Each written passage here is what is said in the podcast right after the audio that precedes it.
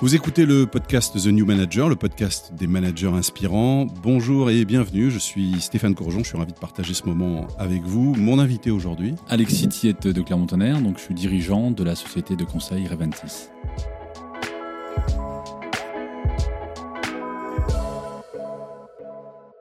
Bonjour Alexis. Bonjour Stéphane. Merci de nous recevoir. Avant de parler de sens, euh, d'engagement, ce, sera, ce seront en tout cas des thèmes principaux de, cet entretien. D'abord, votre, votre parcours, vous, êtes, euh, vous avez été dans plusieurs secteurs euh, économiques et plusieurs postes. Votre tout premier poste, d'ailleurs, c'était quoi? Dans la pub. Dans la pub La des pubs. Année 2000, août 2000, juste avant la crise et le crack, dans un groupe de médias américains. Et j'ai vendu des pages de pub à l'international. Et après, vous êtes passé au fret aérien, rien à voir. Fret aérien euh, pendant, pendant trois ans, euh, mais j'ai jamais été vraiment euh, animé par, par des métiers, mais surtout par, par cette notion du commerce, ce sens du commerce au, tout début qui m'animait, et puis ensuite le management. le développement, le marketing, le, le développement, le marketing, le commerce, le sens du contact, parler anglais, la dimension internationale qui était passionnante. Mais avant tout, c'était de goûter, c'était de toucher à plein de choses, de découvrir. Et puis on va le voir avec, avec euh, une, dominante sur la notion de, management qui est apparue assez vite. Qu'est-ce qui guidait vos choix lorsque vous vouliez euh, entrer dans une entreprise? Le contact avec le dirigeant, ce regard, cette, cette, curiosité, cette envie de travailler ensemble, cette vision aussi. Euh, c'est un grand mot, même si les postes à l'époque n'étaient pas des postes qui étaient très très élevés, mais déjà j'étais besoin d'avoir un dirigeant qui m'inspirait.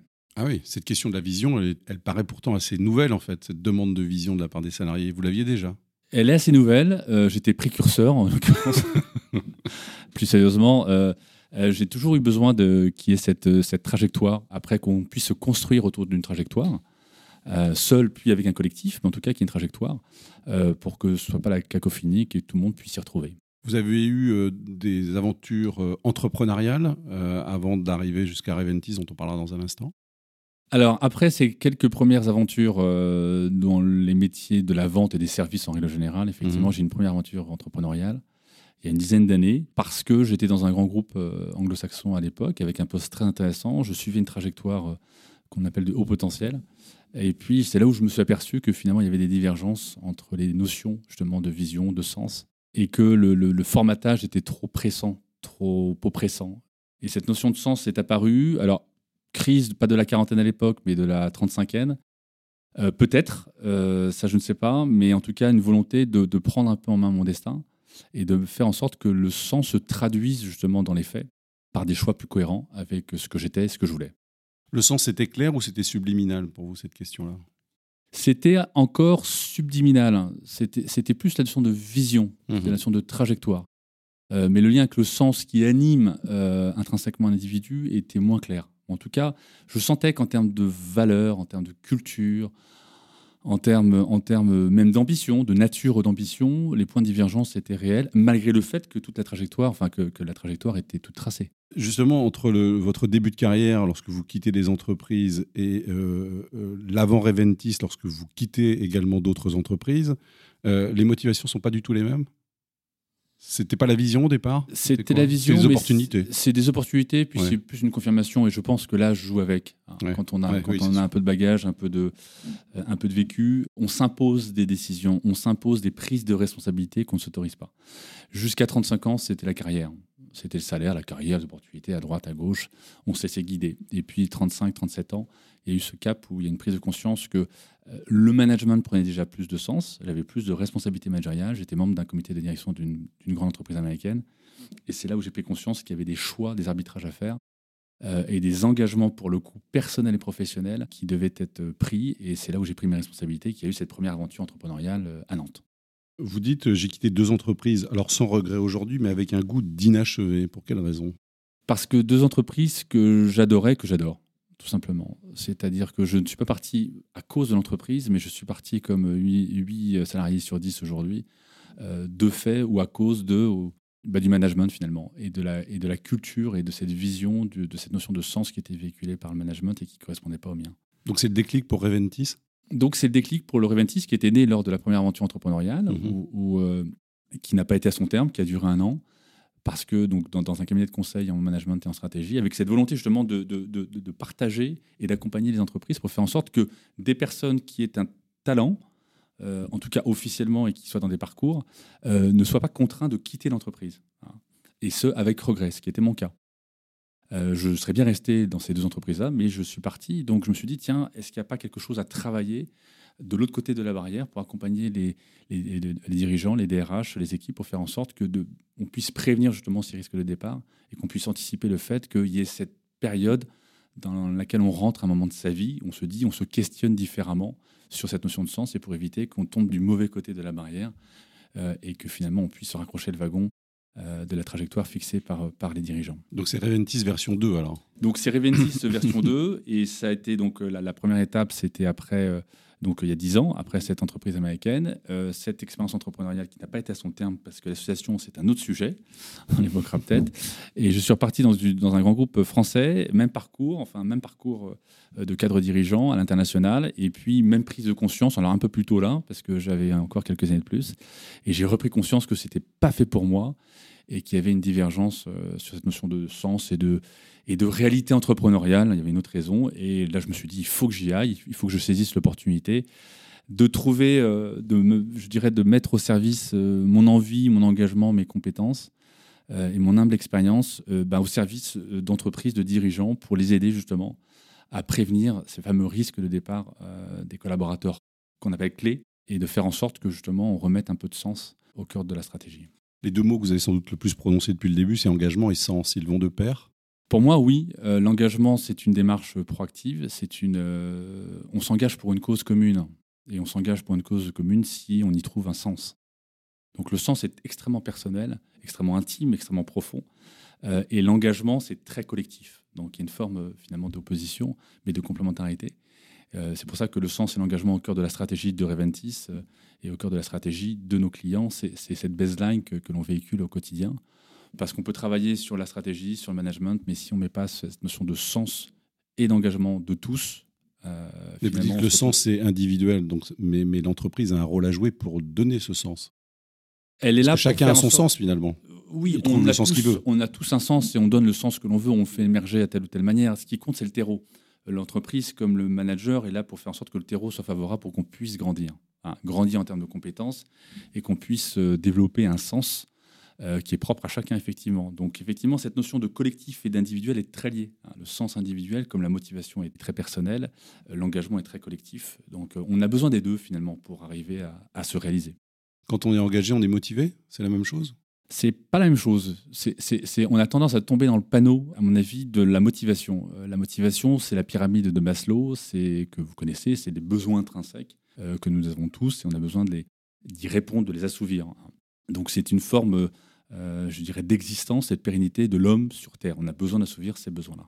Et dans l'entreprise, très souvent, on utilise des, ce que j'appelle des, leviers, voire des artifices, pour faire en sorte que la motivation, elle puisse s'accroître. Et on le voit aujourd'hui dans le contexte actuel. Euh, et on en vient à utiliser des primes, euh, des artifices comme les conditions de travail, comme le baby-food, comme le, voilà, le canapé qui va permettre de faire en sorte qu'on soit dans des conditions optimales. Ça, c'est de la motivation. Ça, c'est de la motivation. ça ne fait que nourrir l'individu. Il faut nourrir l'individu. Le salaire, c'est de la motivation C'est de la motivation. D'accord. C'est pas de l'engagement. Ce n'est pas d'engagement. Ce qui va être la différence entre la motivation et l'engagement, c'est que l'engagement va servir à une cause commune. Je m'engage pour une cause commune. Je m'engage pour un projet commun hein, qui, donne du sens à chacun. Et c'est surtout dans l'engagement que l'on voit les collaborateurs qui se transcendent, qui se dépassent. Hein. Et c'est pour ça que l'on voit dans, dans le bénévolat de l'engagement. Euh, quand je suis bénévole, je ne gagne pas d'argent. Et pourtant, je ne compte pas mes heures. Et il y a du sens. Et il y a du sens. Mm. Ah. Donc c'est pour ça que c'est un vrai sujet sensible qui a été qui est ressorti du tiroir, euh, en particulier en début de Covid, quand toutes les entreprises se sont, se sont dépêchées à mettre en place le télétravail, un certain nombre d'artifices euh, aussi pour, euh, et, pour de bonnes raisons. Hein. en tant que dirigeant, il y avait des, des décisions fortes et rapides à prendre. Hein. Et ça, c'est quelque chose qui est vital. Mais, mais on est un peu tombé dans le, dans le piège trop souvent de l'amalgame entre la motivation et l'engagement. Et à vouloir bien faire, on fait souvent mal. Dans les entreprises que vous accompagnez, lorsqu'il y a un manque d'engagement de la part des salariés, est-ce que vous avez constaté finalement des, traits communs qui expliquent le manque d'engagement? Euh, La première cause, c'est le, le manque chronique de vision. Mmh Donc ça, c'est la responsabilité du dirigeant. C'est la responsabilité du dirigeant qui l'impulse, hein, qui trace sa trajectoire. Après, la culture entreprise, l'engagement comme une stratégie, ne se, elle, ne, elle ne se met pas en œuvre en haut, mais en bas. Donc, c'est les collaborateurs après qui la font vivre. Mhm. Mais qui est-ce qui impulse une, un engagement? Qui est-ce qui impulse la culture entreprise ou la stratégie ou la vision? C'est le dirigeant. Et trop souvent, il y a une décorrélation entre, entre la vision que j'ai en tant que dirigeant du projet d'entreprise et la manière dont cette vision-là, en fait, elle ruisselle au sein de l'entreprise. Et c'est là on voit des écarts très très forts. Le dirigeant va vite, il est en tête de locomotive, il a un champ visuel qui est à 180 degrés. Les collaborateurs, ils sont dans les wagons qui suivent, ils ont un champ visuel qui est juste la, locomotive de devant. Donc mécaniquement, il y, a, un écart qui se crée et le dirigeant perd conscience de cet écart au gré des années, pas par faute d'intelligence ou de bon sens, c'est parce qu'on a tous ce qu'on appelle des croyances, des modèles mentaux et qui font que, ou des biais cognitifs, hein, et qui font qu'on avance, on avance, on avance, on pense bien faire. L'entreprise va bien, très bien, les chiffres sont très bons, sauf qu'il y a du turnover. Et, les, et, puis les collaborateurs sont démotivés des engagements. C'est des signes. Ils partent. Ouais. Mhm. C'est étonnant.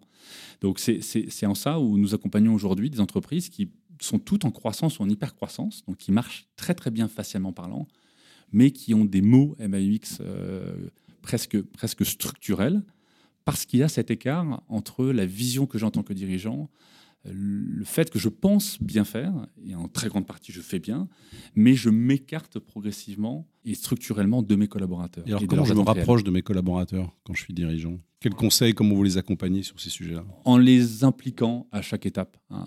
Trop souvent, très souvent, trop souvent, on les accompagne de manière très sporadique. Hmm. Euh, on les implique. On fait un séminaire et puis voilà. On fait un séminaire, on fait quelque chose qui est sympa. Ce qui est utile, hein. on a besoin aussi de off, on a besoin un peu d'informel.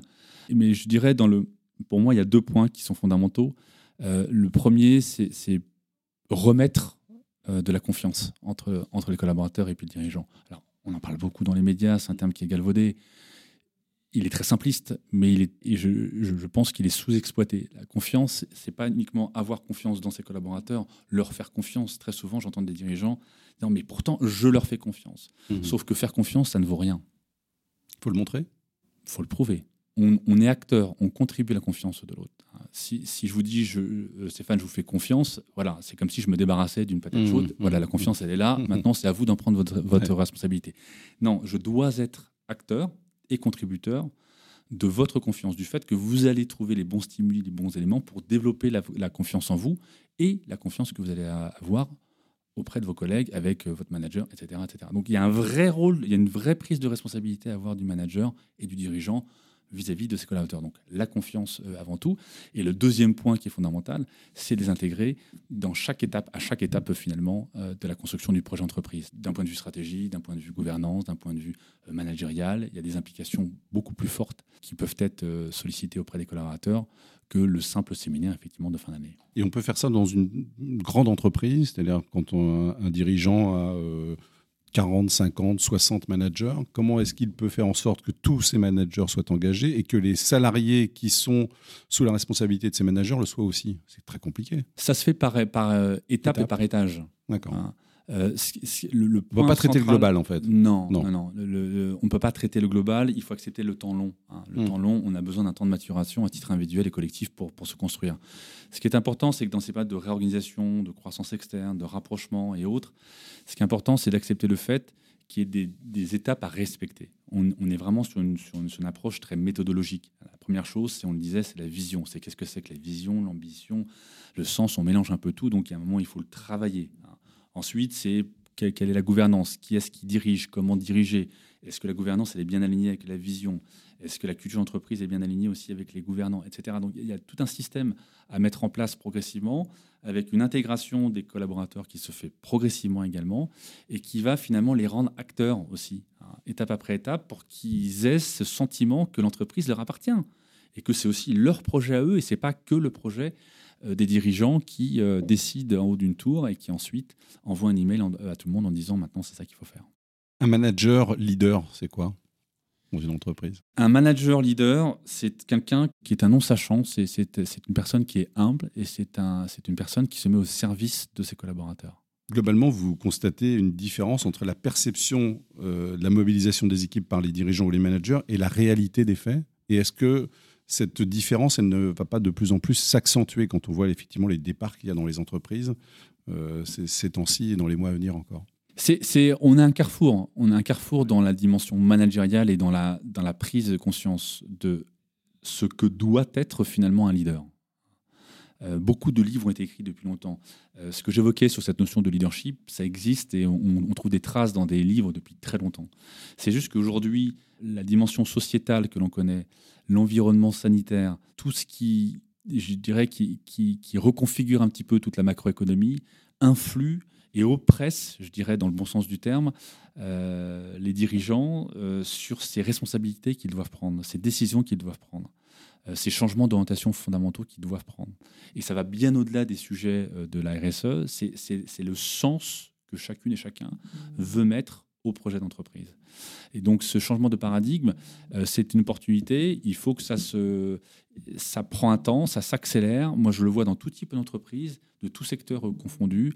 Euh, c'est pas lié à la taille, c'est pas lié au secteur, c'est lié à cette prise de conscience, à cette humilité du dirigeant qui va se dire je ne peux plus continuer comme ça, je n'arrive plus à recruter, ce n'est plus que la faute du, du, euh, territoire qui, ou, de la, ou de la formation professionnelle en France, c'est aussi peut-être aussi ma faute. Hein. Donc c'est à moi de changer et c'est à moi de voir une, une gouvernance et une vision pour euh, mon entreprise qui soit différente de celle qui a été jusqu'à présent. On a parlé de comment finalement rendre les salariés engagés quand ils sont dans l'entreprise, mais quand ils vont rentrer dans l'entreprise, et on parle des difficultés de recrutement actuellement des, entreprises, vous, vous les accompagnez aussi dans, dans, ce recrutement pour les aider à détecter finalement si un salarié est déjà engagé au moment où il va rentrer dans l'entreprise? Comment on le détecte ça? Comment vous arrivez à le voir? Alors la première étape, c'est, vous l'avez évoqué, c'est le recrutement. On parle beaucoup de, de, de, marque employeur, de onboarding, il y a des termes euh, très marketés euh, mais qui cache pour moi euh, un besoin essentiel, c'est effectivement de détecter dans le processus de recrutement puis d'intégration cette notion d'engagement. Et comme on l'a dit tout à l'heure, on n'est pas dans l'aspect motivationnel, on est dans l'aspect d'engagement. Donc il faut déjà avoir identifié une cause commune, une volonté finalement de vouloir s'engager pour une cause commune, alors que le collaborateur n'est pas encore dans l'entreprise. Il a juste vu le site internet, il a vu une annonce, il a eu quelques échos à droite et à gauche. Euh, donc c'est compliqué de pouvoir se projeter. Donc ce que, ce que l'on fait, c'est qu'on va accompagner à travers des entretiens, deux entretiens puis des mises en situation, très axé sur cette notion d'engagement. Il y a cinq stimuli euh, pour l'engagement la, la, confiance, reconnaissance, le sentiment d'appartenance, d'utilité et le sentiment de grandir. Donc on va les travailler, on va les mettre en situation, on va aller chercher en profondeur finalement le, euh, collaborateur pour voir à quel niveau d'engagement il est, quelle est la part de l'engagement finalement dans, ces stimuli intrinsèques, et puis pour s'assurer que finalement euh, ce soit bien aligné avec les attendus de l'entreprise. Et c'est l'assurance peut-être que le salarié ne repart pas six mois plus tard. Il n'y a pas de, garantie, mais il faudra constater, et les, études le montrent, hein, à partir du moment où il y a cet engagement-là, il y a une volonté de, de, pérenniser le, partenariat avec l'entreprise qui est beaucoup plus forte. On a parlé de sens, de motivation, d'engagement. On n'a pas parlé du bien-être. Vous le mettez où, le bien-être? Et ça veut dire quoi, finalement, le bien-être au travail? Ah, peut-être le salon de massage dans l'entreprise. J'ai écrit un article il y, a quelques, il y a deux ans sur la notion de bien-être, justement, à un moment où on le voyait de, euh, à tort et à travers dans les médias. Je suis très prudent par rapport à ce terme-là. Alors, je préfère le mot bien-être déjà au mot bonheur au travail. je, je, ne suis pas sûr qu'on soit au travail pour, euh, pour satisfaire cette notion de bonheur. Mais le bien-être, pour moi, c'est la conséquence de tout ce qu'on se dit depuis tout à l'heure. Mhm. C'est plutôt une conséquence plutôt que, euh, je dirais, une, un moyen, un levier motivationnel qui doit être utilisé, comme c'est le cas trop souvent à tort, pour répondre à des exigences de performance globale. À quoi ça peut mener dans les entreprises aujourd'hui des salariés qui sont désengagés? Ça peut être quoi les conséquences? Alors, il y, a, déjà le, collaborateur lui-même, c'est très, déstructurant, hein, le désengagement. Hein. Euh, il y avait une étude, alors avant le Covid, qui était intéressante, qui mettait en avant que 70% des collaborateurs s'estimaient se déclarer motivés, mais 90% euh, ne s'estimaient pas réellement engagé. Donc, on voit bien déjà cette décorrélation entre l'engagement et la motivation. C'est déstructurant pour le collaborateur, c'est déstructurant pour un deuxième point qui est fondamental et qui est très peu travaillé par les entreprises, qui s'appelle le tissu culturel. Ce qui, fait qu'une entreprise, elle, est pérenne euh, euh, dans le temps, ce n'est pas sa stratégie, ce n'est pas son modèle économique, ce n'est pas son modèle financier, c'est son tissu culturel, sa culture d'entreprise, ce qu'on appelle la culture d'entreprise. Ce qui est le plus intangible, le plus impalpable, et pourtant, comme on l'évoquait tout à l'heure, c'est ce qui est maîtrisé, c'est ce, qui, ce qui fait vivre, c'est cet ADN qui fait vivre les collaborateurs. Mais ça se travaille Et ça se travaille, ça se modélise, ça se travaille. Il y a sept composantes fondamentales euh, du tissu culturel, comme les rites, les mythes, euh, le paradigme, les structures de pouvoir, etc. Et ça, ça se travaille, il faut les travailler, il faut les cartographier comme un diagnostic stratégique, je dirais. Euh, c'est très méthodologique et ça permet de comprendre sur quel levier agir. Il y a des entreprises qui vont utiliser des symboles pour finalement animer cette culture d'entreprise, mais finalement, ce sont des symboles qui n'ont aucun impact sur les collaborateurs. D'autres, à l'inverse, vont utiliser des rites, des rituels, alors que ce sont des structures de la culture d'entreprise qui ne parlent pas aux collaborateurs. Mmh. Donc, si, si on ne fait pas ce travail avec les collaborateurs pour bien comprendre qu'est-ce qui constitue cette culture, ce lien entre eux, et qui, et, qui va au-delà euh, du temps, enfin qui n'a pas de limite pardon, dans le temps, eh ben, on arrive à prendre des décisions stratégiques, managériales, organisationnelles, finalement, qui n'ont pas de sens. Hein. Donc c'est pour ça que c'est très important de, de, de, bien protéger, de bien nourrir, de bien comprendre qu'est-ce qui constitue cette culture entreprise, parce que en désengageant des collaborateurs, on appauvrit finalement cette, cette, dynamique culturelle qui est absolument fondamentale et qui est bien plus puissante qu'une stratégie d'entreprise. C'est pour ça que euh, 8 euh, opérations de croissance externe sur 10 en Europe, c'est une étude qui date de deux ans de McKinsey, échouent pour des questions culturelles. Parce qu'on a mal appréhendé finalement le tissu culturel mmh. de l'entreprise euh, cible et on n'a pas travaillé sur qu'est-ce qui va faire que finalement on va réussir à, à travailler à cette alchimie et à construire à partir de zéro une nouvelle culture euh, qui va finalement redonner un souffle nouveau à, à ce nouveau projet qui va additionner deux entreprises. Juste avant qu'on passe au questionnaire, une question pour les managers qui nous écoutent et qui se disent mais à quoi je peux, à quel signe finalement je peux percevoir que mes collaborateurs ne sont pas engagés? Quels sont les signes d'alerte? Le volontariat, le manque de volontariat, le manque de prise d'initiative, le manque de, mmh. de, prise de risque sur certains sujets. Euh, le manque de contribution active euh, lors de réunions d'activité. Euh, voilà, c'est tous ces signaux faibles. C'est pour ça que les signaux humains sont fondamentaux. Je parlais de confiance, je parlais de... c'est assez marrant parce que j'étais, une petite anecdote, j'étais en séminaire avec, un, avec une grosse entreprise il y, a, quelques temps, avec un comité de direction dont tous les membres sont, sont, sont brillantissimes, individuellement parlant, c'est un bon collectif. Et en fait, euh, ce séminaire qui avait pour but de travailler sur la cohésion euh, s'est traduit en fait par euh, une demi-journée improvisée sur la connaissance de l'autre. C'est-à-dire qu'ils travaillaient ensemble depuis des années, ils ne se connaissaient pas. Donc on, on a, on, a, on a changé l'agenda. Ils ne se connaissaient pas personnellement Personnellement, ils, ils, ils, se connaissaient mal, ils avaient une mauvaise connaissance d'eux-mêmes. Et donc, de facto et par conséquence, ils avaient une difficulté à bien appréhender la relation avec les autres. Alors que facialement, les chiffres, une fois de plus, étaient là, la performance, elle est, hmm. elle est excellente. et finalement, euh, on ne se connaît pas. Donc, on va arrêter de complexifier un petit peu les choses, on va remettre un peu l'humain au centre du sujet. Euh, et le signal faible à voir, à détecter pour un manager, euh, c'est avant tout ce, manque de contact, ce manque de proximité, ce manque de questionnement simple avant, avant d'être des collègues ou d'avoir une relation manager à collaborateur, nous sommes des humains. Donc s'intéresser à l'autre, sincèrement et de manière authentique. Allez, le questionnaire maintenant pour vous, Alexis. Quelle est la phrase que vous détestez entendre au boulot? Quelle est la solution? Ça, c'est ça, c'est euh, ça, c'est euh, c'est un classique. C'est euh, bah, une fois de plus, hein, on nous a appris en tant que manager à avoir la solution, être le sachant. Donc, mmh. alors que comme on l'évoquait, la meilleure solution, elle vient du collaborateur. Quel est votre mantra, leitmotiv ou citation préférée? Alors, une forme de mantra que j'utilise dans des périodes, euh, enfin de manière assez, euh, régulière, c'est de me poser, inspirer, respirer. Ce sont des choses que je m'autorise, euh, je prends 2-3 minutes, ça peut m'arriver 2-3 fois dans la journée. Méditer? J'irai pas jusqu'à la méditation, mais en tout cas, c'est voilà, une forme de relaxation qui permet de, de, regagner en sérénité et d'avoir un ancrage un peu plus solide.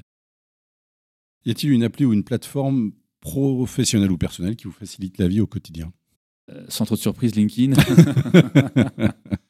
Qu'est-ce qui peut vous faire dire que vous avez passé une mauvaise journée au boulot?